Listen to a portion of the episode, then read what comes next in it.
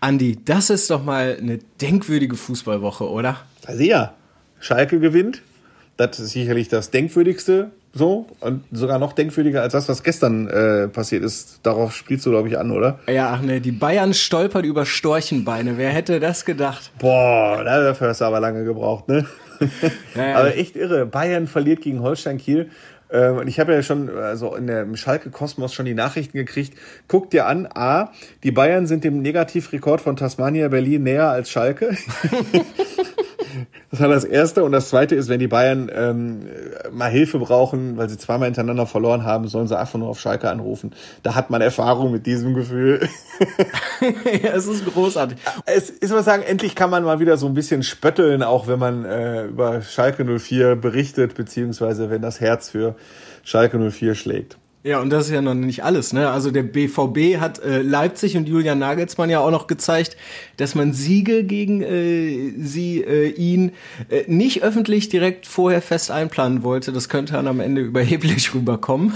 Absolut, ja. Ich habe äh, vor einer Woche, äh, da war ich glaube ich mit Timo, ne? Ja, da habe ich äh, Julian Nagelsmann noch total gelobt und äh, habe wirklich mich also als Fan geoutet. Und ähm, ja, offenbar muss er doch noch was lernen. Also mein Tipp ist auch nicht aufgegangen. Ich hätte 2 zu 1 für Leipzig getippt, weil ich meinen großen Nagelsmann Lobes Worten ja auch einen passenden Tipp folgen lassen musste und äh, ja, musste mich doch eines Besseren belehren lassen. Ja. Und ich habe danach ja auch Statistiken gesehen, ne, dass Herr Nagelsmann äh, gegen die Mannschaften ab Platz 5 abwärts äh, nahezu alles gewinnt und so in den Spitzenspielen der Bundesliga doch das ein oder andere Problemchen noch hat. Aber in der Tat aus Ruhrgebietssicht ein tolles, eine tolle Woche. Schalke gewinnt, Dortmund gewinnt, Bayern verliert. Bayern verliert zweimal. Und der VfL äh, ist im Moment auf einer, ja, äh, also hat einen absoluten Höhenflug. Ja? Also das ist ja, das ist ja unfassbar, was da im Moment geht in Bochum. Ich würde sagen, wir loben jetzt einfach mal den VfL, ehe es zu spät ist. Machen wir das. Fußball Inside. Tacheles. Außenpott. Der Fußball-Podcast mit den Experten von Funke Sport und den Lokalradios im Ruhrgebiet.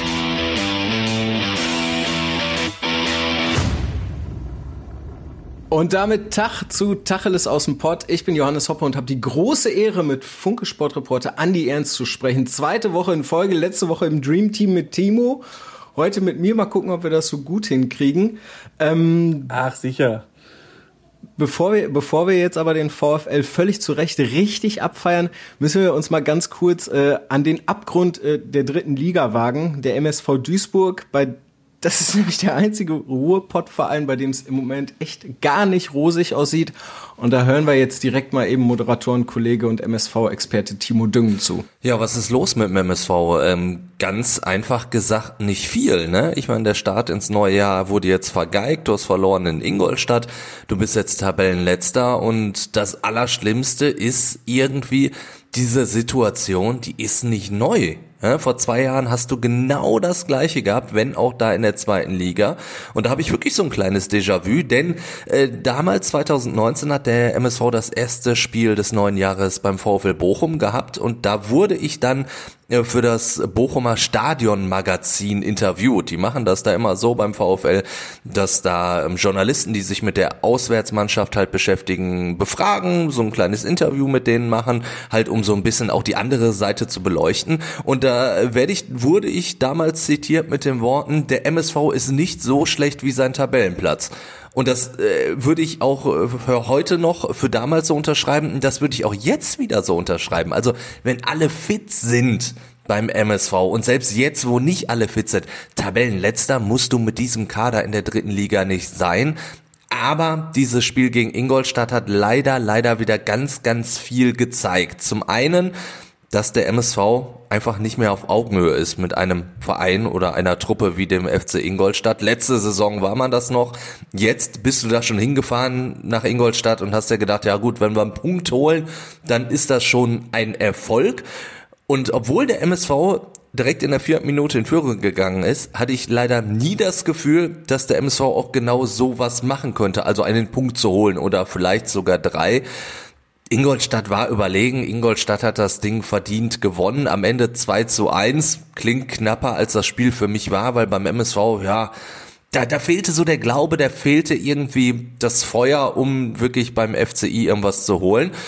Du hast auch wieder gesehen, dass der MSV klare Probleme hat in der Defensive, die man im Sommer, glaube ich, auch ein bisschen unterschätzt hat. Man hat im defensiven Mittelfeld mit Ben Baller einen absoluten Leistungsträger abgegeben und auch mit Tim Albutat hast du jemanden abgegeben. Ja, der zumindest im defensiven Mittelfeld äh, so ein bisschen die Knochen hingehalten hat, der ein bisschen rustikal dazwischen gegangen ist, der auch ein Typ war auf dem Platz.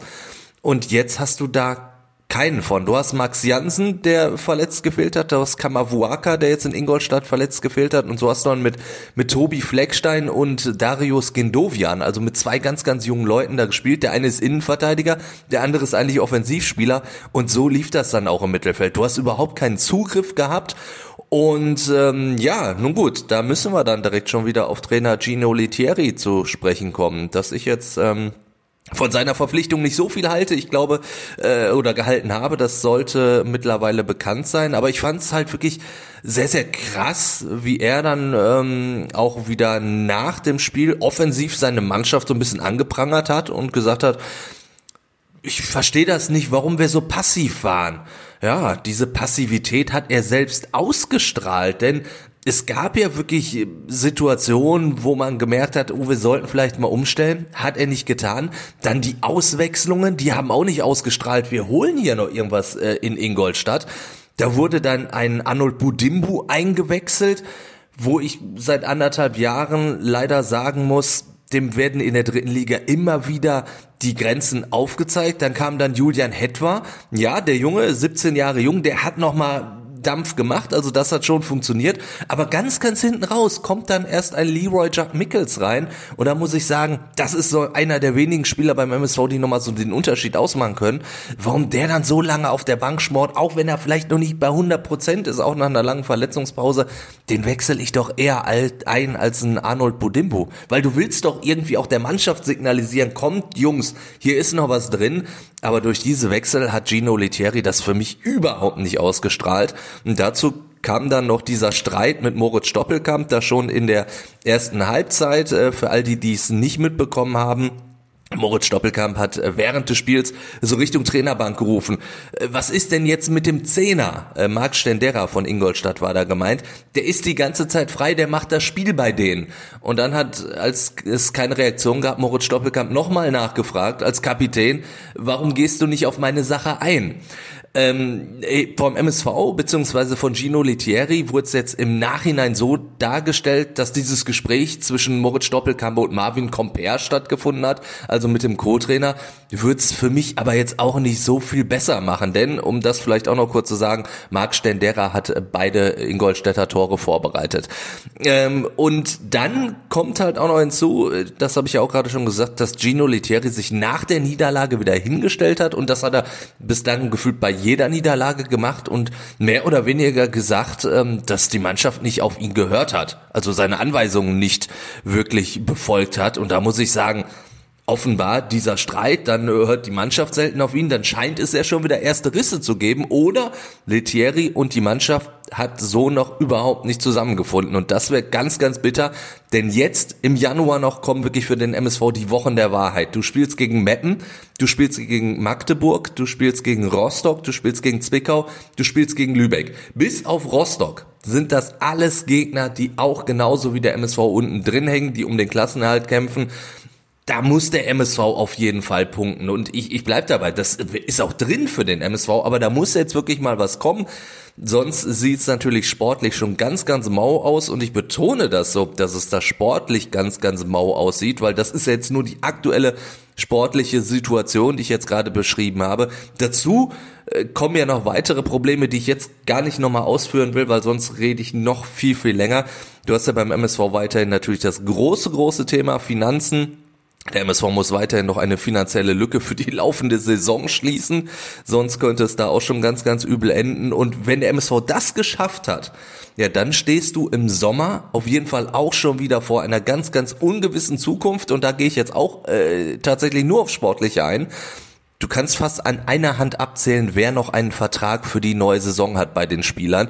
Und momentan habe ich nicht das Gefühl, dass da so eine Mannschaft zusammenwächst, die sagt, so, Scheiß Saison 2021, die haken wir ab. Ich verlängere hier nochmal den Vertrag und nächstes Jahr zeigen wir es allen. Ich glaube, so ein Vincent Vermey zum Beispiel, pff, der wird das Weite suchen und äh, da werden noch ein paar andere dabei sein. Auch Mickels Vertrag läuft aus, zum Beispiel. Der Vertrag von Joshua Bitter läuft aus. Also das sind ganz, ganz viele. Der MSV steht tatsächlich vor einer sehr, sehr ungewissen Zukunft. Und wenn es dann im Sommer, ja, wahrscheinlich wieder einen Neuanfang geben muss, mit noch weniger Geld, als der MSV vorher eh schon hatte, dann wird's alles andere als einfacher. Und ich befürchte, man muss sich beim MSV und das ja schon bestenfalls auf äh, einige Jahre in der dritten Liga einstellen, wenn man denn die dritte Liga überhaupt halten kann. Deswegen sage ich ja bestenfalls, aber eine zeitnahe Rückkehr in die zweite Liga, die man sich ja in Duisburg absolut wünscht und wo der MSV meines Erachtens auch hingehört. Ich glaube, diese Rückkehr kann man sich erstmal komplett von der Backe putzen. Also von der Backe putzen den Aufstieg können sie sich definitiv, aber das ist, das ist echt schon richtig bitter, was da im Moment in Duisburg abgeht. Ne? Wie ja, ich hoffe, der äh, du oder sie, lieber Hörer, liebe Hörerin, äh, der, ihr verzeiht uns, dass wir diesmal von hinten nach vorne äh, gehen, dass wir wirklich äh, beim MSV Duisburg anfangen, äh, damit es hinterher in dieser Folge des Podcasts Fußball in Zeit doch etwas positiver wird. Weil Tabellen 20. MSV Duisburg, das passt irgendwie nicht zusammen. Also in der zweiten Liga ist das ja schon mal vorgekommen und Abstiegskampf in der Bundesliga war über Jahrzehnte auch klar. Aber dritte Liga, 20.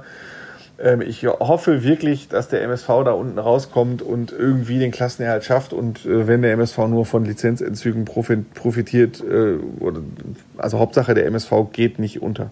Ja. Weil die Probleme, die der MSV hat, äh, da ist Schalke, glaube ich, sogar noch ein bisschen weiter von entfernt. Weil ob Sturz dritte Liga in die Regionalliga, das ist nochmal was ganz anderes als erste Liga, zweite Liga. Da holt man sich nur schwer von. Wir hoffen auf jeden Fall das Beste für den MSV. Und dann lass uns jetzt noch mal von denen, die sich den Aufstieg wirklich von der Backe putzen können, zu denen gehen, die sich den, Aufstieg, den Aufstieg möglicherweise auf die Fahnen geschrieben haben. Feiern wir den VfL Bochum ab. Was gefällt dir im Moment beim VfL am allerbesten? Der Tabellenstand. das, ähm, es ist halt, natürlich äh, gefällt mir die Euphorie, die in der Stadt ist, die im Umfeld ist, äh, dass man mal als VfL mal wieder einfach mal wieder träumen kann. Berechtigt träumen kann und zu diesem Zeitpunkt schon träumen kann. Ich kann mich erinnern, vor, als Robin Dutt Trainer war, vor drei, vier Jahren, Robin Dutt übernahm, da war der VfL Tabellen 13. oder 14. und durch so einen Zwischenspurt von sieben Spielen hintereinander oder mit sechs Siegen, ein Unentschieden oder so, ich weiß nicht, ob du dich daran erinnern kannst, mhm. war der VfL auf einmal am 29. Spieltag auf sieben Punkte am dritten Platz dran. Und was allein da im Stadion schon los war mit dieser klitzekleinen Chance vielleicht wieder oben, also das hat schon wirklich und ich das ausgelöst und es tut mir total leid, dass niemand im Stadion ist. Kann man natürlich auch ketzerisch sagen. Der Bochumer ist ja auch gerne mal sehr selbstironisch. Ist ja kein Wunder, dass die Mannschaft jetzt auf einmal um Aufstieg mitspielt oder kein, keiner mehr im Stadion ist, weil äh, das im Stadion eher, wenn Zuschauer im Stadion sind, hemmt das eher. Äh, aber mein Gott, das ist natürlich jetzt auch äh, äh, eher witzig gemeint. Glaube ich nicht, dass das daran liegt. Ich freue mich einfach, dass die Mannschaft so gut dasteht, dass die Mannschaft so gut spielt, dass sie in der Lage ist, auch mit Rückschlägen umzugehen, ähm, dass sie in der Lage ist, ein Spiel, das lange 0 zu 0 steht, dann doch für sich zu entscheiden. Das sind alles Tugenden, die der VfL in den vergangenen Jahren wirklich hat vermissen lassen. Gerade so wirklich enge Spiele für sich zu entscheiden ähm, und wirklich auch nach einem Rückstand den Kopf nicht hängen zu lassen. Äh, das ist ja was ganz anderes als das, was ich Woche für Woche jetzt sehe auf Schalke. Tor, Gegentor gleich Spiel verloren und bei Bochum ist Gegentor gleich, ja, warten wir mal ab. Ne? Und ähm, oder jetzt in Regensburg stand es halt lange 0 zu 0 und äh, einfach dieses Hellwachsein, so wie äh, bei, bei dem, beim ersten Tor, ähm, das ist echt Spielweise gefällt mir. Ähm, äh, ja, und ich mache übrigens das, was ich mit Timo vor einer Woche auch gemacht habe. Äh, ne? Ich rufe Radio Bochum-Legende Günther Pohl auf. Günther, ich höre erst auf, wenn du einmal mit mir im Podcast über Bochum diskutiert hast. Viel Erfolg Weil, dabei. Wenn man, wenn man, ja, wenn man den VfL abfeiert, muss man das natürlich auch mit Günter Pohl tun, äh, der das seit 1988 äh, dabei ist und alle Höhen und Tiefen dieses Vereins in dieser Zeit äh, miterlebt hat. Und äh, Er freut sich, ja. er freut sich im Moment unfassbar, aber völlig zu Recht. Also du hast es ja gerade auch schon gesagt, ne, so ein Spiel vergangene Woche wie gegen Jan Regensburg, wo es dann am Ende wirklich wild wird so und der VfL führt 2-0. Das hätten die vergangene Saison, hätten die auf jeden Fall noch 2 zu 2 gespielt, wenn nicht sogar noch 2 zu 3 verloren. Ähm, woran das liegt, dass es im Moment so gut läuft beim VfL, das äh, überlassen wir jetzt mal eben kurz äh, Simon Zoller. Ja, dass wir zufrieden sein können, glaube ich, für, für, für den Zeitpunkt. Äh, wir haben noch 15 Spielen, 15 Spielen jetzt äh, 29 Punkte und äh, das, das, das liest sich erstmal sehr gut. Das ist harte Arbeit, die wir da jede Woche reinstecken. Äh, wir sind tatsächlich äh, eine sehr vernünftige und sehr gute Truppe geworden, was auch das Miteinander angeht. So, und wir sind alle heiß drauf, dass wir, dass wir umso mehr Punkte sammeln. und das jede Woche. Und klar, wenn du solche Siege wie heute dann mitnimmst, dann, dann fällt das in der nächsten Woche dann umso einfacher. Ja, und äh, dafür, dass es einfach so gut läuft, da sorgt ja Zolli selbst. Der ist äh, bester Scorer beim VfL, selber acht Hütten gemacht, sechs Tore vorbereitet das hätte man, glaube ich, auch nicht gedacht, ne? als der VfL den verpflichtet hat vor gut zwei Jahren. Also ich bin ehrlich, nein. Nee, Hätte ne? ich nicht gedacht, weil er ist nie so richtig aufgefallen in seiner Karriere, vielleicht mal in einem Jahr oder so, als einer, der mal zweistellig regelmäßig trifft ähm, also schon auch Torschütze und Vorbereiter mal, aber so richtig geile Quoten so, dass man sagt, den hole ich jetzt, so wie Simon Terodde beim HSV oder als Köln den geholt hat oder Stuttgart, den hole ich jetzt und dann schießt er mir 25 Tore in der zweiten Liga und dann ist alles gut. So, also bei Simon Zoller konntest du nie 25 Tore einplanen. Aber ähm, dass er jetzt schon so viele Assists hat und das ist echt auch ein, ein richtig cooler Typ, äh, der dem VfL sehr weiterhilft. Und das ist ja das, was man auch sagen muss. Äh, wir haben jetzt den 14. Januar, also wir haben jetzt 12 Uhr 8. Ich sage das ja immer gerne, wenn wir aufzeichnen, wie viel Uhr wir haben, damit äh, der Hörer uns nicht festnageln kann auf was, äh, der wird auch einen Tag später ganz anders. Wir haben jetzt Donnerstag 12 Uhr. Ähm, und man muss ja schon mal dann auf die kommende Saison gucken, so ein bisschen. Ne? Welcher Spieler steht noch unter Vertrag und äh, ist die Mannschaft? Und das sind ja Fragen, die sich sicherlich auch der Verein stellen, stellen wird, weil man muss ja auch die Lizenzen beantragen und äh, jetzt steht ungefähr fest, was man an Fernsehgeldern kriegt und so. Ne? Und äh, was, was für eine Mannschaft könnte der VfL in der, in der Bundesliga da überhaupt antreten? Und da gibt's ja schon so ein paar. Ich meine, ich glaube, Thomas Reis hat immer noch keinen neuen Vertrag, aber gut, das haken wir jetzt mal als Formsache ab. Ja, denke ich Trainer auch. Wird, Trainer wird bleiben fertig. Aber dann hast du zum Beispiel jetzt so eine Achse ähm, mit Lucia und Tesche, die im Moment als Routiniers relativ gut spielen.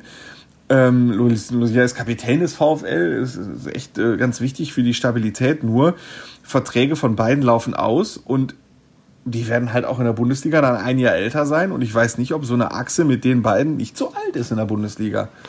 Die Frage muss man natürlich jetzt auch mal klar stellen. Da wird sich der VfL auch Gedanken machen.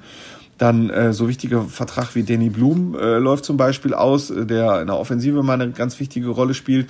Und einige Verträge, das muss man auch dazu sehen, die haben natürlich noch Gültigkeit. Nur wenn eine Mannschaft in die Bundesliga aufsteigt und so spielt wie der VfL, dann äh, kann das natürlich sein, dass dir auch ein, zwei Spieler noch weggeholt werden ähm, die sehr talentiert sind, so dass du dann jetzt schon gut planen musst, gut zweigleisig planen musst auch und das ist eine ganz heikle Aufgabe für, ähm, also sagen wir so, es ist eine im Vergleich zu den vergangenen Jahren, ist das beim VfL eine Luxusaufgabe. Auch in den vergangenen Jahren musste der VfL sehr oft zweigleisig planen, aber dann zweite Liga, dritte Liga. Und äh, jetzt mal für erste Liga, zweite Liga ist zwar auch schwierig, aber das ist Luxus schwierig und nicht schwierig schwierig. Und äh, das möchte ich jetzt auch mal, möchte ich jetzt auch mal betonen. Aber das ist auch äh, eine interessante Aufgabe, vor der Sebastian Schinzilos jetzt steht. Äh, zumal er wirklich immer noch den Trainer noch nicht äh, verlängert hat. Aber das hake ich jetzt eigentlich mal eher als, da, passt schon.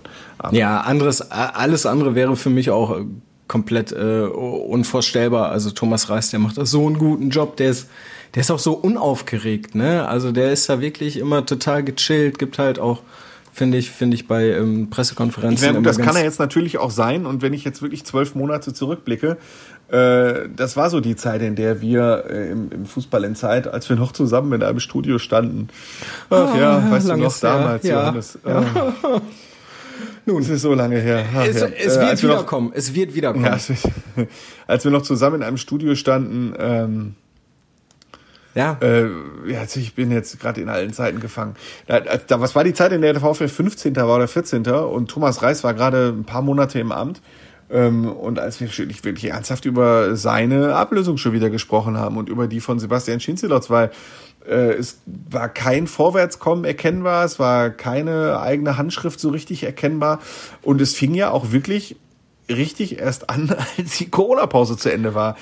Aber seitdem geht es ja wirklich bergauf. Als die Corona-Pause begann, war der VfL ja noch, wenn ich mich richtig erinnere, in Abschiedsgefahr. Da haben wir noch drüber geredet, boah, also ob die diese Saison und ich weiß nicht, und dann müssen sie noch drei, vier Siege müssen sie noch holen und so, ne? Und guckt ja an, wo wir jetzt reden, worüber wir jetzt reden. Also das ist, ähm, in einem Jahr schon wirklich bergauf gegangen. Es wirkt so, als hätte sowohl Sebastian Schinzelotz als, als Sportchef und als auch Thomas Reiser als Trainer, als hätten die einfach ein paar Monate Anlaufzeit gebraucht. Äh, und jetzt haben sie sich an ihr jeweiliges Amt gewöhnt. Schinzelotz zum ersten Mal Sportchef im, im Profifußball, Thomas Reis erstmals Cheftrainer im Profifußball und äh, dass es jetzt halt richtig rund läuft und äh, eine gewisse Identifikation beider mit dem Verein, die ja zweifelsohne vorhanden ist, äh, hilft dem Ganzen natürlich enorm. Man sieht das gerade, diese Identifikation, wie viel die bringt äh, auf Schalke. Entschuldigung, dass ich immer wieder Beispiele mit Schalke bringe, aber ich verbringe halt mit diesem Verein wahnsinnig viel Zeit. Ähm, das sieht man am Beispiel Kolasinac, der kommt, trainiert dreimal und ist direkt Mannschaftskapitän und keiner zweifelt das an, weil das ist einfach ein, ein Urschalker, der trägt diesen Verein im Herzen, genauso wie Reis und Schinzi mit den Bochumer Fans, mit der Bochumer Seele, mit dem Bochumer Verein wahnsinnig viel anfangen können. Und in so einer Situation schadet das mit Sicherheit nicht. Hm, definitiv. Also wenn ich mir jetzt auch mal so den Kader vom VfL, wenn ich mir jetzt auch mal so den Kader vom VfL angucke, ich glaube halt schon, dass der in der ersten Liga bestehen könnte. Also ich meine, Tescher hat zum Beispiel ja auch schon Erstliga-Erfahrung, Danny Blum hat Erstliga-Erfahrung, den musst du natürlich halten, ist ein absoluter Leistungsträger. Aber ansonsten, das kann, also da musst du nicht direkt wieder absteigen, sag ich mal so.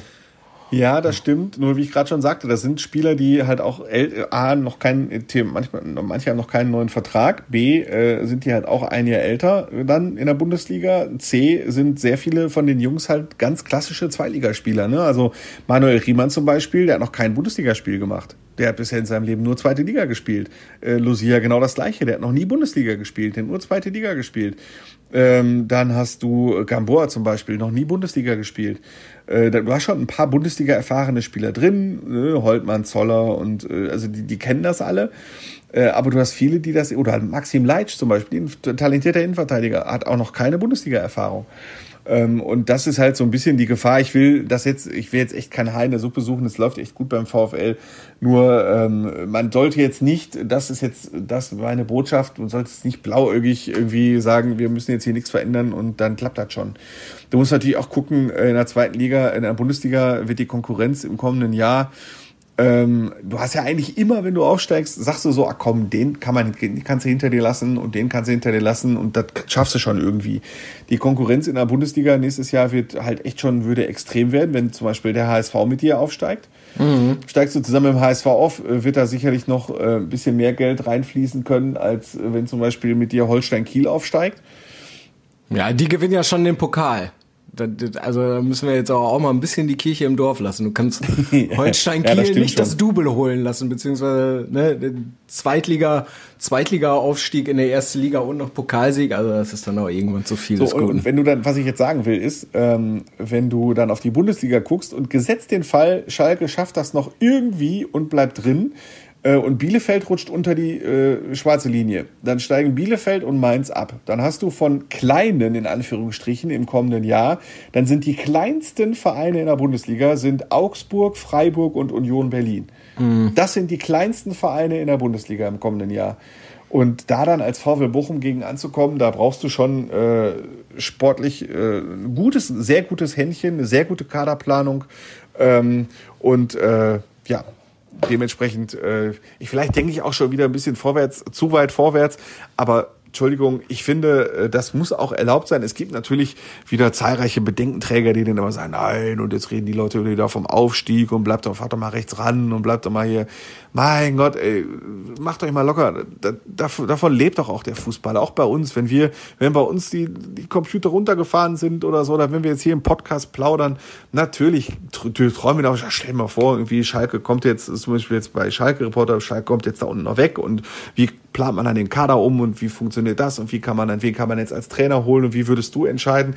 Natürlich habe ich da, ist Schalke in dem Fall ein schlechtes Beispiel, weil ich eigene Informationen habe, aber beim VfL ist es halt auch so, dass ich jetzt schon denke, boah, stell mal vor, der VfL steigt wieder auf und dann redet man über alte Zeiten, weißt du noch, die letzte Bundesliga-Saison, wer da war da überhaupt Trainer, dann macht man dann so ein Quiz gegenseitig, weißt du's? Wer war der letzte Cheftrainer des VfL Bochum in der Bundesliga? Äh, Koller? Mm, nein.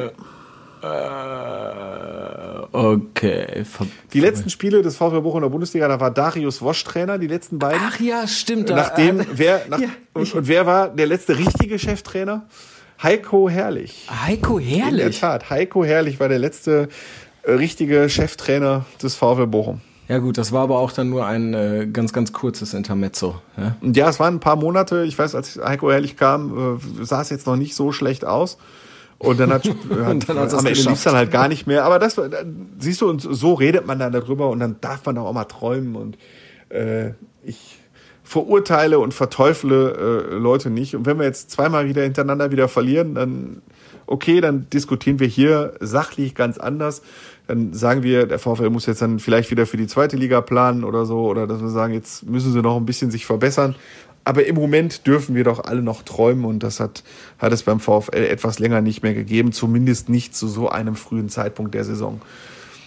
Lass uns noch mal kurz über das sprechen, was Simon Zoller gesagt hat, weil er, äh, er sagt ja, das Team sei eine, eine absolute Einheit. Ich finde ja, in dem Kader merkst du das halt auch, dass die zweite Garde halt auch abliefert. Ne? Thomas Eisfeld irgendwie mega das Talent gewesen war, war bei Arsenal London und so und ist dann als absoluter Hoffnungsträger zum VfL gekommen, war dann oft von Verletzungen geplant und man dachte schon so, ach hier Eisfeld auf dem Abstellgleis und so. Und dann und dann kommt er irgendwie rein und dann haut er wieder so ein Freistoßding raus. Und das ist ja bei vielen anderen auch so. Milos Pantovic die Woche davor gegen Darmstadt. Gerade eingewechselt, auch eigentlich einer finde ich der der viel mehr kann. Und trotzdem ne, äh, gibt er sich im Moment so mit dieser Reservistenrolle zufrieden so und äh, liefert dann halt auch direkt ab. Also das ist schon, finde ich, die Teamchemie, das ist schon richtig gut. Das habe ich, seitdem ich hier in Bochum bin, das sind ja jetzt auch schon fast äh, fünf Jahre, habe ich noch nie so erlebt. Das, also das ist schon, das ist schon bemerkenswert. dem VfL kommt echt auch ein bisschen zugute, dass ähm, dass halt die Corona-Pause gab und dass halt wichtige Spieler nicht so einfach weggekauft werden konnten, weil dafür jetzt nicht so viel Geld mehr da war. Der Transfermarkt liegt ja auch im Moment noch relativ still. Äh, Das ist natürlich, Erfolg ist natürlich dann auch wichtig. Der VfL hat ein sehr, sehr großes Aufgebot. Ähm, hat auch gesagt, dass die, natürlich haben sie jetzt auch zwei, drei Spieler abgegeben, ähm, aber dass sie gesagt haben, sie wollen eigentlich jetzt nicht zu viele Spieler abgeben, um halt auch in den englischen Wochen äh, und dadurch, dass es keine Winterpause gab, gut in der Breite aufgestellt zu sein. Das sähe natürlich alles anders aus, hätte der VfL jetzt fünf Spiele hintereinander verloren, dann äh, ist es ja zwangsläufig so, dass sich äh, Nummer 16 bis 25 fragen, warum sie keine Chance bekommen. Und so ist das alles ein stimmiges Bild. Und äh, wenn du Thomas Eisfeld angesprochen hast, die, das Freistoßtor war natürlich ein Riesending, ne? Dann auch so kurz vor Schluss. Und Richtig geil. das hat er einfach drauf. Und äh, auch übrigens ein Kandidat, dessen Vertrag am Ende ausläuft am Saisonende. Ja, ja, das stimmt, das stimmt. Aber den, den zu verlängern. Also interessant fände ich ja zum Beispiel auch Herbert Bockhorn. Der läuft auch aus, der Vertrag im, im Sommer. Ähm, Ja. Das ist halt auch, das ist halt auch ein guter. Der hat das jetzt auch letzte Woche da gegen Regensburg als Gamboa-Vertreter, finde ich, sehr, sehr solide gemacht und ist halt auch noch relativ jung mit 25 Jahren. Also Genau. Also es gibt schon äh, eine Menge zu tun für Sebastian Schinzilotz jetzt. Ähm, allerdings sind das im Vergleich zu den Vorjahren endlich mal schöne Aufgaben. Und eins kann man ja wirklich sagen, wann konnte man zuletzt in der zweiten Bundesliga am 15. Spieltag sagen, der VfL Bochum wird nichts mit dem Abstieg zu tun haben? Ja, Weil wie viele Punkte? Der VfL hat 29 Punkte, glaube ich schon, ne? Ja, also, neun, also wenn, wenn du nach 15 Spielen 29 Punkte hast, äh, dann, also von den letzten 19 Spielen wirst du wahrscheinlich noch zwei gewinnen. mindestens. Also, äh, Mindestens. dem, also dementsprechend mit dem Abstieg wird der VfL nichts zu tun haben und das ist äh, schon an sich eine sehr erfreuliche, eine sehr erfreuliche Nachricht. Sehr erfreuliche Saison und ähm, Ja, und vor allem die das Zahlen. wäre doch schön. Drei Bundesligisten kommende Saison aus dem Ruhrgebiet. Aus dem Pott. Endlich mal wieder. Es gab Zeiten, da hatten wir, da war ich noch äh, in der Grundschule, da gab es fünf Bundesligisten aus dem Ruhrgebiet, nämlich Wattenscheid 09, Borussia Dortmund, Schalke 04, MSV Duisburg, VfL Bochum. das waren Zeiten. Das waren Das waren Zeiten. Zeiten. Da hattest du dann noch irgendwie Köln und Gladbach und Düsseldorf und Uerdingen und Leverkusen und so. Da war quasi drei Viertel der Bundesliga kam aus NRW. Jetzt wären wir mal froh, wenn wir wieder drei aus NRW in der Bundesliga. Und so wie ich das aus Schalker Kreisen auch immer höre, ähm, ich kann jetzt nicht für die Dortmunder sprechen, da halte ich mich jetzt nicht so auf, aber äh, es, gönnen, es gucken schon viele hin und es gönnen auch viele dem VfL Bochum die Rückkehr. Und mal ganz davon ab, auch aus anderen äh, Bundesländern, äh, weil nämlich die Auswärtsfahrt nach Bochum eine sehr beliebte Auswärtsfahrt ist. Das äh, weiß ich immer deshalb, weil äh, A, das Stadion halt ein sehr traditionelles Stadion ist, in dem man sich gerne aufhält, weil die Wege in Bochum sehr kurz sind, weil Bochum eine ganz total coole Stadt ist äh, und vor allen Dingen, weil man als Gastverein eigentlich eine große Chance hat, in Bochum zu gewinnen. Na, das, das schließen wir jetzt mal aus. Und das Beste ist ja Das so, schließen wir jetzt mal aus, aber deswegen, deswegen ist die Auswärtsfahrt nach Bochum auch total beliebt im, im Fußball Deutschland und äh, ich wünsche es Fußball Deutschland, dass sie bald mal wieder in die wunderschöne Stadt, äh, wo das Herz noch schlägt, nicht das große Geld, dass So. wir dahin fahren so können. nämlich. Außerdem, außerdem ist da die beste Stadionwurst und das äh, Pilz schmeckt auch nicht ganz so schlecht, ne? Also eigentlich schon sehr lecker, muss man sagen. Also im, im Vergleich zu dem zu, zu dem Brinkhoffs da in Dortmund, ich weiß ja nicht, wie, wie sehr wir jetzt einfach, wir schmeißen jetzt einfach mit Marken um uns. Also da ist Fiege, da ist Fiege schon ganz, ganz vorne, auch im Vergleich zu Felddienst. Also Bochum ist halt Bochum. so. Und äh, ich meine, das ist ja, Bochum hat für mich, es ist ja so in den vergangenen Jahren hat man als äh, Verein oder wurde beim VfL ja jeder, der neu kam, wir müssen, wir müssen uns unsere Nische zwischen Schalke und Dortmund schaffen. Ja, das hat der VfL auch gut, also der VfL hat sein eigenes Profil, das finde ich schon. Ja, Ähm, definitiv. Das lässt sich halt im Moment noch nicht so richtig monetarisieren. Das ist das Problem. Äh, aber sein eigenes Profil, seine eigene Marke, seine Individualität, äh, die hat der VfL Bochum definitiv. Ja, und jetzt stell mal vor, die steigen dann wirklich auf, dann stehen die Investoren doch Schlange, oder nicht? Also, Das weiß, in Corona-Zeiten würde ich dafür meine Hand nicht ins Feuer legen. Ähm, normalerweise ja, aber ich zeig dir, also das ist bisher für die Hörerinnen und Hörer, die es noch nicht wissen, es gibt ja gerade auf Schalke im Moment diese Ausgliederungsdiskussion, eingetragener Verein, äh, soll, der, soll der, der Verein ein eingetragener Verein bleiben oder sich in eine äh, andere Gesellschaft umwandeln. Und der VfL Bochum hat diese Diskussion schon hinter sich. Also es gab eine ganz große Diskussion, die liegt so drei, vier, fünf Jahre zurück. nee, so lange Äh, ist. Ja, also Bitte? die Diskussion, die Diskussion ja, aber die Ausgliederung war, meine ich, 2019 oder 2018. Ja, wie auch immer. Auf jeden Fall, es Ja. gab eine ganz lange Diskussion. Äh, Die Vereinsführung damals, der Vereinsvorstand hat ganz viele kleine Treffen mit Fanclubs einberufen, Mitgliederabende einberufen, hat alle Ideen vorgestellt. Da gab es auch eine Gegengruppierung und alle sind, fand ich, relativ gut zu Wort gekommen. Und am Ende musste eine Mitgliederversammlung entscheiden und die hat dann entschieden. Ich glaube, es musste auch eine Dreiviertelmehrheit geben und es gab dann 80, Komma irgendwas Prozent oder so. Ich, also es war auf jeden Fall äh, nicht ganz so klar über der 75 Prozent Marke. Der VfL hat sich für eine Ausgliederung entschieden, hat dann die Profiabteilung ausgegliedert, aber hat seitdem noch keinen Investor gefunden. Ja, das stimmt. Da Bis, so, und das spricht natürlich A dafür, dass der VfL im Moment nicht attraktiv genug ist, um so viel also für, für solche Investoren, aber auch dafür, dass der VfL natürlich auch nicht jeden ranlassen würde. Das war auch das, was die, den Mitgliedern versprochen wurde, dass jetzt nicht der äh, erstbeste Anwärter genommen wird, sondern dass der schon zum Verein äh, und zum Vereinsprofil äh, passen sollte. ja, aber da, ein Aufstieg, ein Aufstieg in die Fußball-Bundesliga würde es sicherlich Leuten, die zum Verein passen, etwas leichter machen. Ja. Ich glaube auch, das würde dann äh, auch die, die Ultras milde stimmen, weil ich war bei dieser Mitgliederversammlung mit der Ausgliederung und das war äh, eine sehr, sehr laute Versammlung.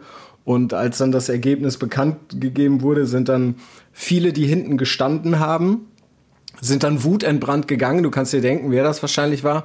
Auf jeden Fall sind die dann wirklich geschlossen raus und dann hörtest du nur draußen so einen riesigen Knall und so. Und das war äh, in der Jahrhunderthalle. Und da haben die erstmal da das, das, das, den Eingangsbereich der Jahrhunderthalle mal eben gut zum Klein gekloppt. Also das war wirklich, war richtig übel, ne? Ähm, Böller gezündet und so. Ähm, da gab es dann ein bisschen Unmut im Verein. Das sollte aber vielleicht dann wirklich mit Aufstieg und einem, einem passenden Investor dann vielleicht auch ein bisschen, ja, ein bisschen für Milde sorgen. Weil ich meine, im Endeffekt, ne, alle wollen einfach, dass der VfL erfolgreich ist. Du, so sicher, sicher wäre ich da jetzt nicht. Ähm, ich habe übrigens gerade mal zwischendurch gegoogelt. Äh, 80,19 Prozent. Siehst du, so falsch schlage ich nicht. 80,19 Prozent Ja, ja. waren für die Ausgliederung. Ähm, und die Ultras haben sich danach äh, geäußert und haben auch gesagt, Ausgliederung, das ist ein Makel, der ewig bleibt. Also äh, so wie ich Ultra-Fangruppierungen im Laufe meines Lebens kennengelernt habe, ähm, und ist das für die nie diskutabel. Hm. Ja. Also äh, Ausglieder eingetragener Verein äh, versus Ausgliederung, da wirst du keinen Ultra-Fan finden, der sagen würde, äh, Ausgliederung ist eine super Sache. Ja, aber es ist, also meiner Meinung nach ist es auf jeden Fall eine notwendige Sache, ne? Weil irgendwie, um wettbewerbsfähig zu bleiben, ist es fast also ist so unausweichlich. Also es geht nicht anders. Deswegen, deswegen ist es ja so wundervoll, dass wir in einer Demokratie leben. Ähm, und ich, ich finde, äh, wir sollten dann alle Argumente sammeln, äh, nüchtern bewerten, auf jeden Verein anwenden. Was ist jetzt wichtig, was ist jetzt nicht wichtig. Äh, und beim VfL Bochum gab es gute Gründe dafür und dass die, der Verein damit verantwortungsbewusst umgeht, äh, sieht man ja. Und äh, man wird in der Bundesliga dann gucken, sollte der VfL aufsteigen, ähm, wie es dann weiterginge. Und ich mhm. hoffe, und jetzt mal ganz ehrlich, wir haben ja immer eine große Klappe im Ruhrgebiet. Gehen wir mal ganz, ganz, einfach davon aus, dass das klappt. Weil der Hamburger, der bricht irgendwann auch ein, so wie immer. Äh, sind wir jetzt mal ein bisschen Stammtisch und äh, dann geht der VfL, äh, saust der VfL Bochum mit 75 Punkten durch. oder, oder 75 Punkte, das ist, das ist äh, sportlich. Also, das ja, ist, das ist sportlich. Wir müssen aber jedes Spiel noch gewinnen. Aber äh, ungefähr wir optimistisch und haben wir mal eine große Klappe. Ähm, ich drücke dem VfL alle Daumen und nicht nur, weil ich eine persönliche, private, jahrzehntelange Vergangenheit äh, mit diesem Verein habe, aber es gibt noch viel zu tun. Ähm, ich will jetzt keine weiteren Klischees auspacken. Äh, einfach weiter hart arbeiten. Das nächste Spiel ist ein sehr schweres Spiel. Es geht zu Hause gegen Nürnberg, mhm. glaube ich, ne? Ja, ja, ja. Und äh, das Ding ist ja, ja in, der ja. in der zweiten Liga, um, um mal den entlassenen Lucien Favre zu zitieren, äh, aber in der zweiten Liga trifft es tatsächlich wirklich hundertprozentig zu, da ist wirklich jedes Spiel schwer. Also zweite Liga zu tippen habe ich mich bis jetzt auch noch nie getraut, weil du, du weißt halt nicht, ob die Würzburger Kickers dann nicht vielleicht doch mal gegen Holstein Kiel oder Greuther Fürth gewinnen oder wie auch immer. Also es ist echt, das ist schon sehr, sehr verrückt, wie ausgeglichen das ist, ne? Also. Ja. Und das ist wirklich von Jahr zu Jahr aus. Ich meine, ich habe mir die Tabelle gerade mal aufgerufen, jetzt sieht man so ein bisschen, so ein klitzekleines bisschen, wer sich da oben absetzt, weil zwischen den ersten fünf und dem Tabellensechsten sind mal vier Punkte Abstand. Ja. Dass sich im Moment die ersten drei Plätze zwischen Hamburg, Bochum, Kiel, Fürth und auch Fortuna Düsseldorf so ein bisschen aufteilen. Unten hast du drei, zwei Mannschaften, die schon echt, also die ein bisschen abgeschlagen sind mit Würzburg und St. Pauli, aber du hast ein wahnsinnig breites Mittelfeld. Ja. Und der erste FC Nürnberg zum Beispiel ist im Moment Tabellenzwölfter mit 20 Punkten. Das heißt aber jetzt nicht, dass wenn du als Tabellenzweiter gegen den Tabellenzwölften zu Hause spielst, dass das so eine eindeutige Sache ist. Ja. Ne, also bei den Wettquoten, ich habe mir gerade mal ein paar Wettquoten aufgerufen, da hat der VfL auch äh, bei, für einen Heimsieg immer eine Zweier-Wettquote. Für die Leute, die sich damit auskennen. Ne? Also ähm, wenn du sagst, zweites Spiel gegen Zwölfte, dann würdest du ja normalerweise vermuten, du hast so eine Quote von 1, noch was oder so. Ja, ja. Und der VfL hat 2,1. Nicht, weil der VfL so schlecht in Form wäre, sondern einfach, weil die zweite Bundesliga so ausgeglichen ist. Ja, ja es ist schon das ist schon unfassbar. Wir hoffen einfach das Beste, wir drücken die Daumen und wir glauben fest, fest an den Aufstieg. Und jetzt, wo wir den VfL gelobt haben, können die auch gar nichts anderes mehr machen. Also das muss jetzt einfach ja. klappen. So. Genau. So. Und da, wo wir gerade beim Lob verteilen sind, äh, möchte ich dann jetzt mal ausdrücklich meinen Namensvetter loben. Matthew Hoppy. wir sind nicht verwandt ja. und so. Ich habe äh, keine Verwandtschaft in den USA, aber unfassbar. Also wenn der, wenn der einmal lupft, dann, dann läuft das auf einmal bei Schalke. Also Phoenix aus der Asche, der S04 ist wieder auferstanden und startet jetzt eine kleine Serie. Was? Ja, keine Einwände äh, jetzt zu Borussia Dortmund, oder? nee, lass. also wir müssen natürlich, äh, nachdem ich hier in den äh, vergangenen Monaten, ähm, es waren wirklich lange, lange Monate, jede Woche oder zumindest immer, wenn ich hier an diesem an Fußball in Zeit teilgenommen habe, musste ich immer nur Niederlagen erklären. Glaub mir, ich habe äh, echt auch ein bisschen erleichtert durchgeatmet, dass auch diese Serie mal zu Ende ist und ich wirklich donnerstags in Fußball in Zeit kommen kann und einfach mal sagen kann, wow, das war mal eine richtig runde Sache. Wie oft hast du dir denn, wie oft hast du dir denn bei, de, bei dem Sieg die Augen gerieben? Also konntest du das überhaupt, konntest du das überhaupt fassen, dass es Schalke nicht mal schafft, diesen Negativtitel zu holen? Also Ja, gab ja auch irgendwie diese selbst dafür ist Schalke zu blöd, so einen Titel zu holen. Nein, nein, äh, ich war sehr erleichtert, äh, zumal ich hinterher auch oft gefragt wurde, was war an dem Spiel denn jetzt eigentlich anders? Und äh, vom Spielverlauf her war eigentlich nichts anders. Hm. Das war ja das Irre an diesem 4 zu 0 gegen Hoffenheim. Schalke hat wirklich die ersten 20, 25 Minuten ganz ordentlich verteidigt, wie sie das halt immer gemacht haben. Ne? Also ich habe vergangene Woche schon gesagt, wie oft ist das so, dass ich sage, 25 Minuten war alles in Ordnung, dann gab es ein Gegentor und dann sind sie eingebrochen. Und genau das ist diesmal auch passiert. 20, 25 Minuten war alles gut und dann gab es eine Phase von 10 Minuten, da haben die Hoffenheimer sind zwei oder dreimal allein aufs Tor zugelaufen. Der einzige Unterschied diesmal war, erstens, dass die Hoffenheimer die Chancen nicht ausgenutzt haben, beziehungsweise dass Schalkes Torhüter Ralf Fährmann, ich weiß nicht, da hast du, glaube ich, auch was vorbereitet, mhm. dass Ralf Fährmann äh, so sensationell gehalten hat. Ähm, und dass Schalke seine erste Torchance, und das ist der zweite große Unterschied, einfach diesmal reingemacht hat. Das ist sonst nie vorgekommen. Sonst saß, hat Schalke eigentlich immer nach spätestens einer halben Stunde einen drin gehabt. Das war nicht der Fall und die eigenen Chancen wurden selten ausgenutzt. Und jetzt wurde eine ausgenutzt und das ist ausgerechnet von einem Spieler, der in der U23 nicht zwingend Stammspieler war. Äh, geschieht, ist natürlich eine Walt Disney-Geschichte ähm, und diejenigen, die es nicht verfolgt haben, äh, Schalke gewann dann 4 zu 0, die ersten drei Tore schoss, äh, wie Johannes das angesprochen hat. Matthew Hoppy, ein 19-jähriger Amerikaner, den Schalke aus der Barca Academy äh, in Kalifornien verpflichtet hat und der jetzt alle Tore sich von Amin Arid hat auflegen lassen. Auch das war anders, dass Arid auf einmal anfängt, wieder gut Fußball zu spielen. Arid selber hat das 4 zu 0 dann noch erzielt und ähm, war ein wunderbarer Tag für Schalke. Ja, Bis man, wenn man, also wenn man nicht auf die Tabelle guckt. Wenn man auf die Tabelle guckt, sieht es immer noch scheiße aus, aber trotzdem darf man nach so einer langen Zeit, es waren 359 Tage ohne Sieg, darf man, äh, durfte dieser Abend natürlich genossen werden und das haben, so wie ich das mitgekriegt habe, auch alle Schalker getan. Ja, nicht, dass der, nicht, dass der Hoppy jetzt äh, dem Haaland noch irgendwelche Rekorde streitig macht, ne? Der ist ja ähnlich gestartet bei Borussia Dortmund. Ja, also ähm, ja, man muss ja sagen, es ist ja jetzt sein, nicht sein erster Startelf-Einsatz gewesen, sondern sein zweiter oder dritter. Ähm, Schalke hat auch ganz klar gesagt, wir legen jetzt die Suche nach einem neuen Stürmer äh, nicht zu den Akten. Also sie brauchen definitiv noch, noch äh, neue Leute. Ähm, man kann nämlich überhaupt nicht vorhersehen, ob äh, Hoppy dieses äh, Niveau wird halten können. Und man kann jetzt sicherlich nicht sagen, der wird in den 20, in den 19 verbleibenden Spielen bis Saisonende jetzt noch 20 Tore schießen wie Haaland. Mhm. So, das, so weit ist er, glaube ich, noch nicht. Ähm, er wird sicherlich bei den Profis bleiben können, aber du brauchst noch eine Alternative für vorne. Ich würde jetzt auch nicht sagen, das ist jetzt, er ist jetzt the man.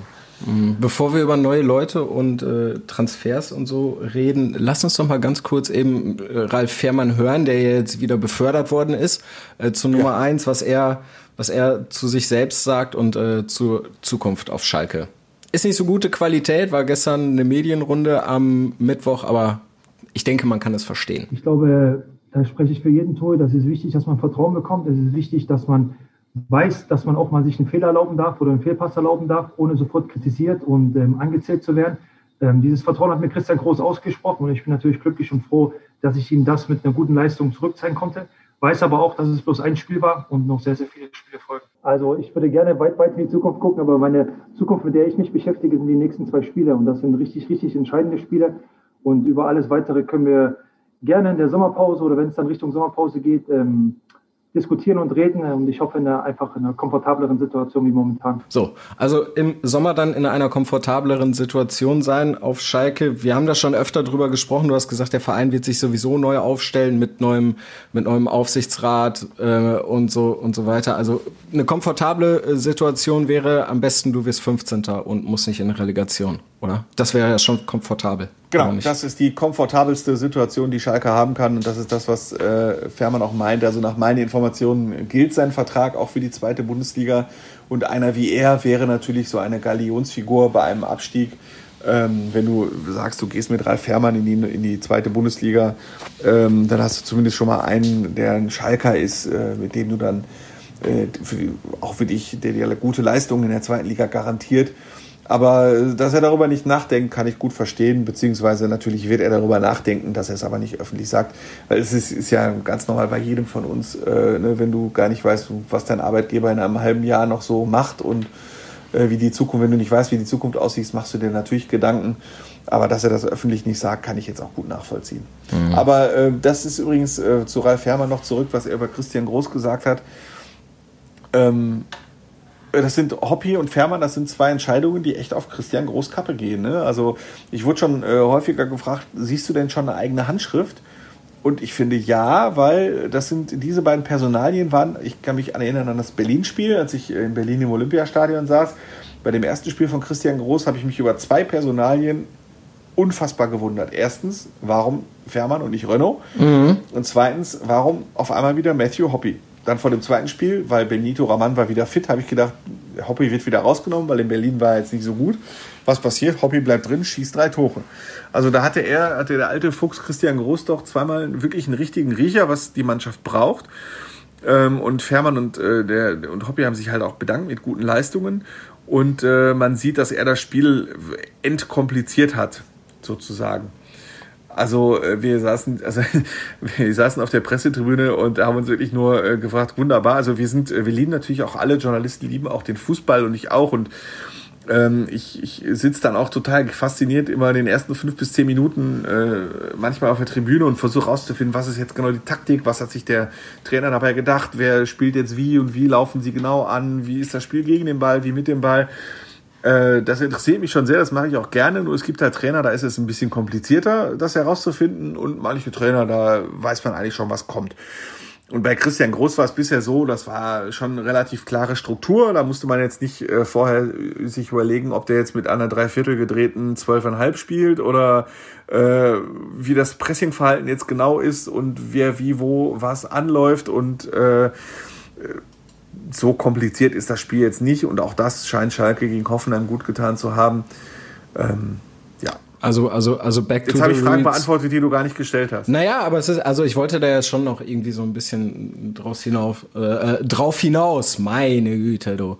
Ähm, nee, also das hätte ich nämlich auch gefragt. Was mich natürlich jetzt interessiert ist, der Renault hat's ja eigentlich gut gemacht. Also der hat sich ja jetzt in den Spielen davor war der jetzt nicht unbedingt schuld, dass, dass Schalke die Spiele nicht gewonnen hat? Oder habe ich da jetzt irgendwie einen Lapsus äh, vergessen? Nee, oder? Nö, der Renault hat es gut gemacht. Also, das war auch eine 50-50 Entscheidung zwischen beiden. Ähm, äh, Renault ist auch echt ein guter Torwart und deswegen hat uns das ja auch alle so gewundert, ja. mich auch, dass äh, Christian Groß da wieder gewechselt hat, weil Renault eigentlich den besseren Eindruck, den leicht, leicht besseren Eindruck hinterlassen hat und vor allen Dingen, weil er mit dem Ball am Fuß etwas mehr anfangen kann. Mit ihm kann man ein bisschen besser äh, das Spiel, ein Spiel aufbauen. Mhm. Ähm, und jetzt ist es so, dass äh, Fährmann hält und der Christian Groß hat das so begründet, äh, dass er einen der den Verein kennt, haben möchte und vor allen Dingen auch einen, der von hinten laut ist, der von hinten dirigieren kann, der seine Mitspieler von links nach rechts verschieben kann. So auch okay. eine mit Führungsqualitäten. Auch das ist ihm wichtig. Und da ist Fährmann wirklich ein bisschen besser. Und äh, so wie ich das halt auch beobachten kann, ähm, setzen sie halt auch nicht mehr so sehr wie unter Manuel Baum und ähm, vor allen Dingen David Wagner über einen Spielaufbau über den eigenen Torhüter. Äh, mhm. weil Jochen Schneider hat bei der Verpflichtung von Christian Groß, meine ich, gesagt, sowas in der Art wie, wir haben zuletzt sehr viele Tore hergeschenkt durch individuelle Patzer beziehungsweise Ballverluste in der eigenen Spielhälfte. Und das war ja auch so unter Wagner und Baum. Da wurde viel, also der, der Abstoß wurde selten lang. Äh, ne? Also kennt das ja so Spielaufbau, äh, wenn es ein Abstoß des Teuters ist, einfach mal lang Holz und in der Mitte gewinnt einer den Kopfball und dann geht's um den äh, Ballgewinn danach, den sogenannten zweiten Ball. Und äh, ja, das ist ein etwas simpler Spielaufbau. Es geht aber auch wie unter Wagner und Baum, dass man äh, in keine, fast in keinem Fall einen langen Abschluss macht, sondern immer versucht, kurz zu spielen, kurz besser von hinten, geordneter Spielaufbau aus der eigenen Hälfte, aus dem eigenen 16-Meter-Raum und so. Und das ist jetzt, glaube ich, nicht mehr so richtig gefragt. Und äh, deswegen ist Fährmann da auch halt ein guter Kandidat. Also der äh, Ralle kann einen Ball, äh, wenn er Zeit hat, an den Mann bringen, aber so richtig in eine Kombination einbinden ist jetzt seine Stärke nicht. Aber wenn genau das im Moment eher nicht gefragt ist, äh, dann ist es ja kein Problem, ihn aufzustellen. Und das war auch das, was er gerade in dem Zitat gemeint hat mit, äh, es tut ihm gut, dass er nicht nach jedem Fehlpass, das hat er sogar betont, nach jedem Fehlpass äh, angezählt wird. Äh, er ist ein sehr sensibler Torhüter, ist zwar zwei Meter groß fast und äh, wirkt nicht so, aber er braucht schon sehr viel Vertrauen des Trainers. Er muss das Vertrauen des, der Fans spüren, er muss das Vertrauen, er muss eigentlich, der ganze Verein muss hinter ihm stehen. Nur dann kann er auch wirklich gut funktionieren, so wie jetzt. Sobald er das Gefühl hat, Ralle macht einen Fehlpass, dann pfeift direkt das ganze Publikum oder alle murren und nach dem Spiel wird der Trainer gefragt, hör mal, der Fährmann hat wieder drei Fehlpässe gespielt, wann kommt er denn aus dem Tor raus? Dann wird er noch unruhiger und das ist dann nicht gut. So wie jetzt ist das für ihn optimal, eine Taktik, die, äh, bei der er nicht so viel kurze Pässe machen muss und ähm, kriegt das Vertrauen. Deswegen kriegst du wieder eine Leistung, die der entspricht äh, des Jahres 2018, als ganz Deutschland gefordert hat, der muss als dritter Torwart mit zur Weltmeisterschaft fahren. Ja. Also, also sind die bösen Journalisten wieder schuld, die dann wieder wieder direkt irgendwie jeden Fehler sofort auf die Goldwaage legen. Ach so, nö, im Zweifel, so im Zweifel immer.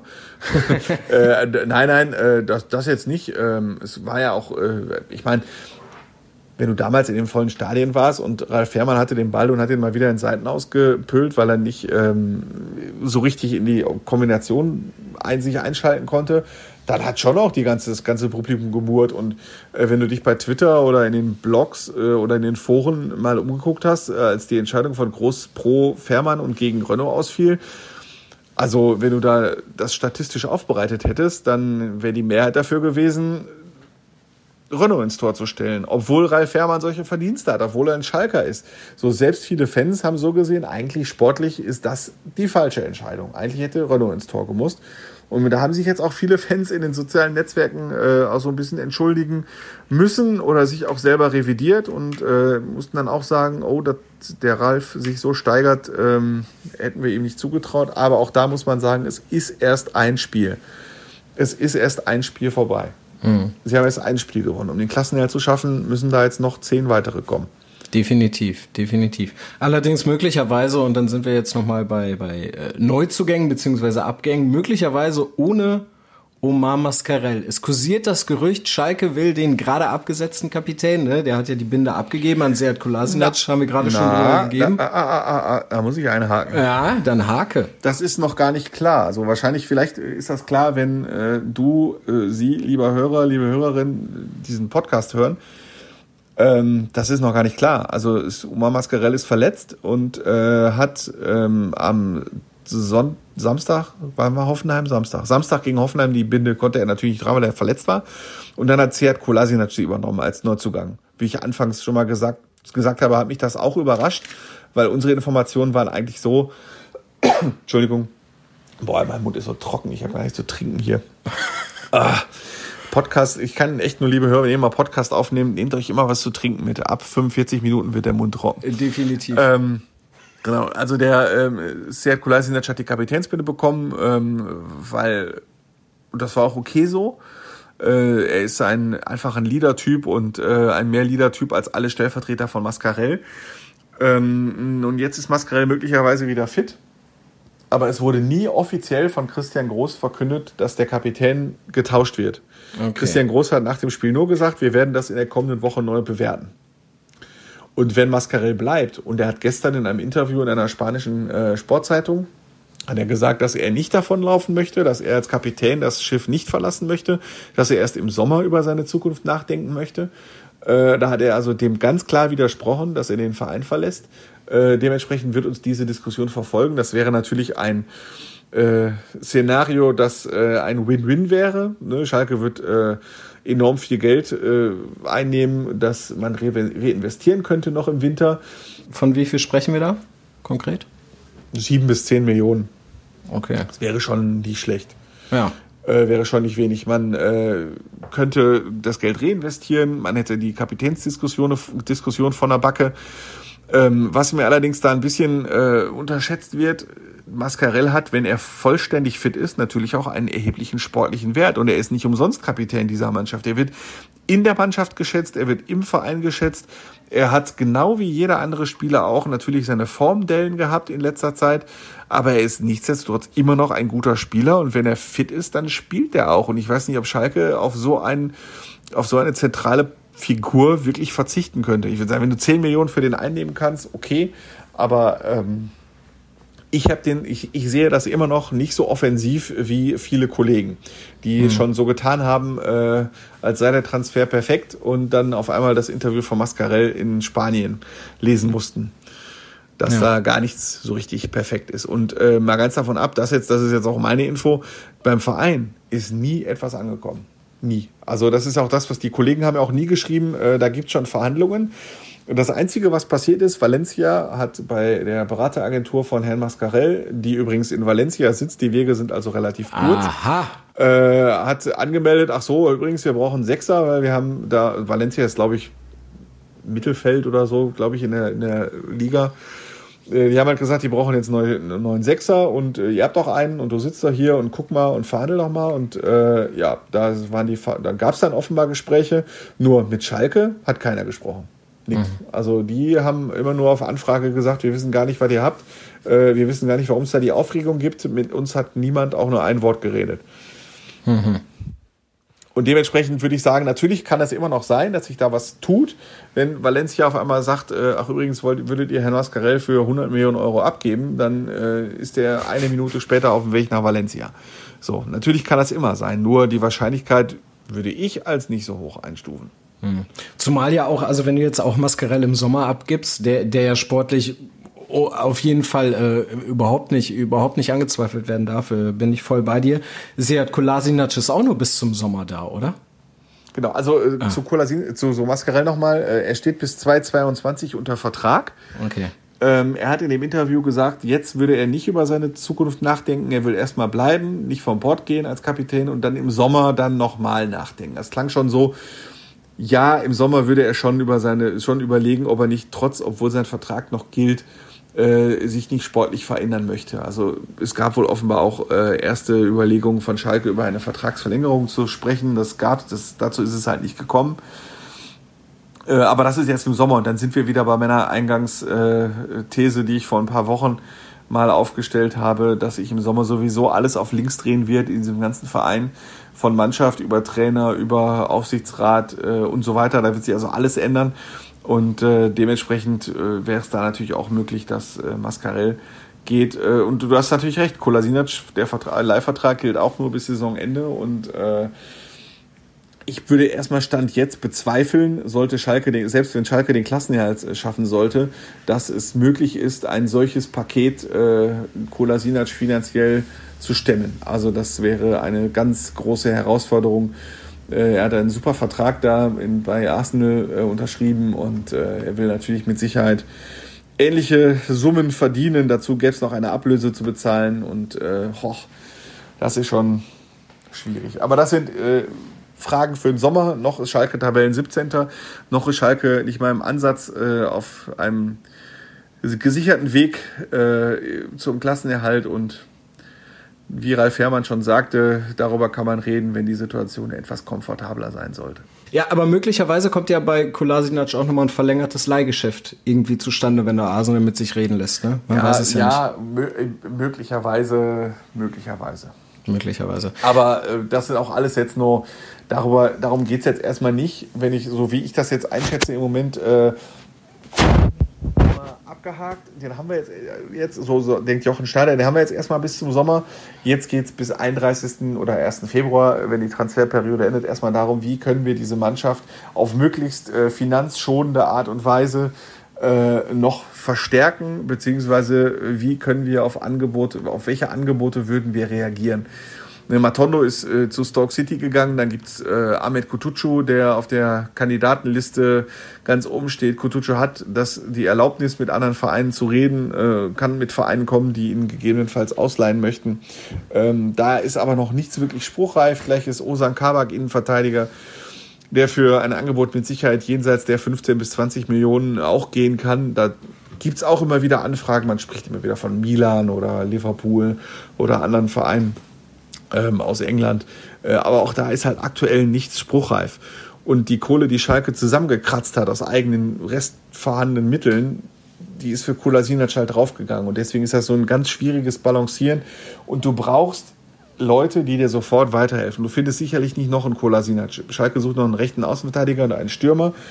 Du brauchst halt Leute, du kannst jetzt halt keinen 18-Jährigen aus der zweiten Mannschaft von, äh, von Real Madrid verpflichten, weil so einer bräuchte wahrscheinlich erstmal eine Vorbereitungsphase. Der muss man mit der Mannschaft trainieren, muss das Spielsystem kennenlernen. Kolasinac ist erst 27, kommt aus England, der trainiert zweimal und spielt direkt so, als wäre er schon immer da gewesen. Ja, und so Leute brauchst du auch und die sind ganz schwer zu finden. Und das ist äh, eine große Herausforderung für Schalke sportliche Leitung. Ähm, und die versuchen sie im Moment zu beheben. Und wie es dann mit der kommenden Saison weitergeht, äh, das macht dann sowieso ein neuer, noch zu verpflichtender Sportdirektor. Und dementsprechend konzentriert sich äh, Schneider gerade komplett auf die aktuelle Transferperiode. Ist ja auch vernünftig so. So, und äh, ja. von einer großen Aufgabe, weil äh, die Zeit rennt, die Zeit rennt, lass uns noch ganz kurz auf die große Aufgabe schauen, die der BVB jetzt vor sich hat. Der muss nämlich gegen Mainz 05 spielen. Und äh, da würde ich sagen, verbinden wir das ein bisschen einfach mit den Tipps und sprechen ein bisschen ausführlicher über Borussia Dortmund und dann tippen wir einfach durch.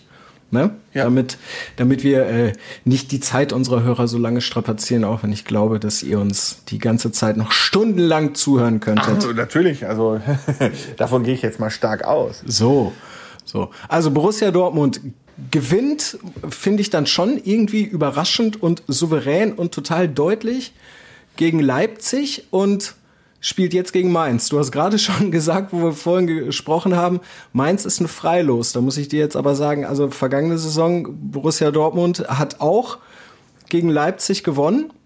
2 zu 0 in Leipzig und dann 2 zu 0 gegen Mainz verloren.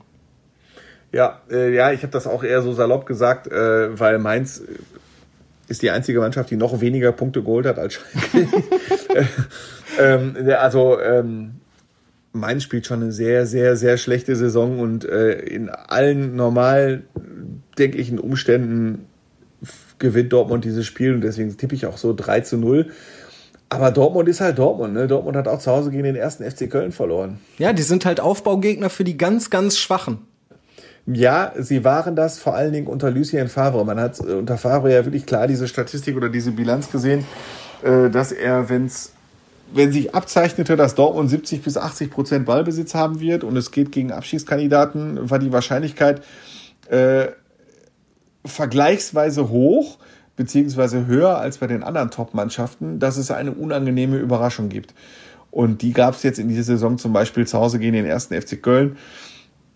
Und äh, ich denke nicht, dass das jetzt nochmal passiert, zumal auch in Dortmund sicherlich registriert wird, dass äh, der FC Bayern das ein oder andere Problemchen gerade mit sich herumträgt. Ach nee, die Chance, die Chance, deutscher Meister zu werden, war nie so groß wie jetzt. Das Problem ist halt nur, dass halt auch wenn Leipzig verloren hat, die auch für mich ein ganz, ganz heißer Kandidat sind. Und Leverkusen darf man auch nicht abschreiben, auch wenn die im Moment auch in der Liga nicht ganz so konstant sind. Also für Borussia Dortmund heißt es einfach konstant gewinnen, gewinnen, gewinnen. Dann wird das vielleicht wirklich noch was mit dem Titel. Und äh, damit das auch was mit dem Titel wird und jetzt wirklich eine Serie startet, tippe ich äh, 2 zu 0 Borussia Dortmund gegen Mainz. Ich bin da, ich, ich bin da ein bisschen Moderator. ja. ja. Okay, dann tippen wir Frankfurt äh, gegen Schalke. Äh, unentschieden, 1 zu 1. 1 zu 1. Hm, ich sag 2 zu 1 für Frankfurt. Das war jetzt nur ein kleiner Ausrutscher, weil Hoffenheim auch angeschlagen war und Frankfurt eigentlich, ich schätze die relativ stark ein. Okay, okay. Zweite Liga, VfL Bochum gegen Nürnberg. Ich leg mal vor, ich sag, der VfL bleibt souverän, gewinnt 2 zu 0. Ähm, boah. Ich sag 2 zu 1. Okay, knappes Ding. Hauptsache Sieg für den VfL. Wir wollen schließlich den Aufstieg. Dann der MSV Duisburg hat äh, SV Meppen zu Gast. Ich bin jetzt mal optimistisch, ich sage 2 zu 0. 2 zu 0. Ja, ich sag, ich sag 2 zu 1 für den MSV, wobei das mehr Hoffnung ist als äh, tatsächlicher Glaube daran. Ah, und dann haben wir Rot-Weiß Oberhausen gegen Wegberg Beek. Rot-Weiß Oberhausen irgendwo im Nirgendwo der Regionalliga. Wegberg Beek auch äh, RWO gewinnt 2 zu 1. Ja, da sage ich jetzt mal 3-0. Relativ easy. Ah, mutig. Ja, mutig. muss man ja optimistisch sein hier. Na gut. Und dann haben wir noch die Mannschaft der Stunde, Rot-Weiß Essen, die spielen in Wiedenbrück. Da sag ich nämlich, die gewinnen 3 zu 0. Die verlieren bis zum Aufstieg kein Spiel mehr. Die sind irgendwie so geil drauf. Ja, so optimistisch wäre ich jetzt noch nicht. Ich gucke mir gerade die Tabelle an, Wiedenbrück Tabellen 11. Ähm, also wirklich mehr Mittelfeld in der Regionalliga geht nicht als äh, SC Wiedenbrück. Und das wird RWE hochverdient, glanzvoll mit 1 zu 0 auswärts gewinnen. ja. Na gut, na gut. Dann heben sie sich das Spektakel dann vielleicht fürs Pokalspiel gegen Leverkusen auf. Das wäre ja auch was. Absolut. Absolut. Ja, schön. Dann haben wir das so eingetütet. Ich finde das toll. Ja, wir, wir, war, war, diesmal wieder ein bisschen länger, aber mein Gott. Ja, du. Ich ja gerne. Es gab viel zu bereden und wir, es war ja auch meist positiv. Bis auf den MSV Duisburg, dem drücken wir die Daumen. Für den VfL Bochum hoffen wir, dass es äh, wirklich mit dem Aufstieg klappt und dass äh, Schalke möglicherweise ja wirklich dann jetzt aus dem, aus dem Tief da rauskommt und Borussia Dortmund muss sowieso gewinnen. Ja, also mein Traum ist wirklich äh, drei Bundesligisten äh, aus, dem, aus unserem Gebiet und äh, zwei Drittligisten dann. Ne? Richtig? Wir haben nächstes Jahr keinen Zweitligaverein mehr. Bochum steigt auf und äh, RWE auch. Duisburg bleibt drin in der dritten Liga und RWE steigt in die dritte Liga auf. Das wär's doch. Das wäre schön. Das wäre schön. Ja, hoffen wir, dass es so bleibt. Dann, liebe Kollegen, Hörerinnen, Hörer, macht euch ein wunderbares Fußballwochenende. Bleibt uns gewogen. Bis nächste Woche. Tschüss. Tschüss. Fußball Inside, der Fußball-Podcast mit den Experten von Funke Sport und den Lokalradios im Ruhrgebiet.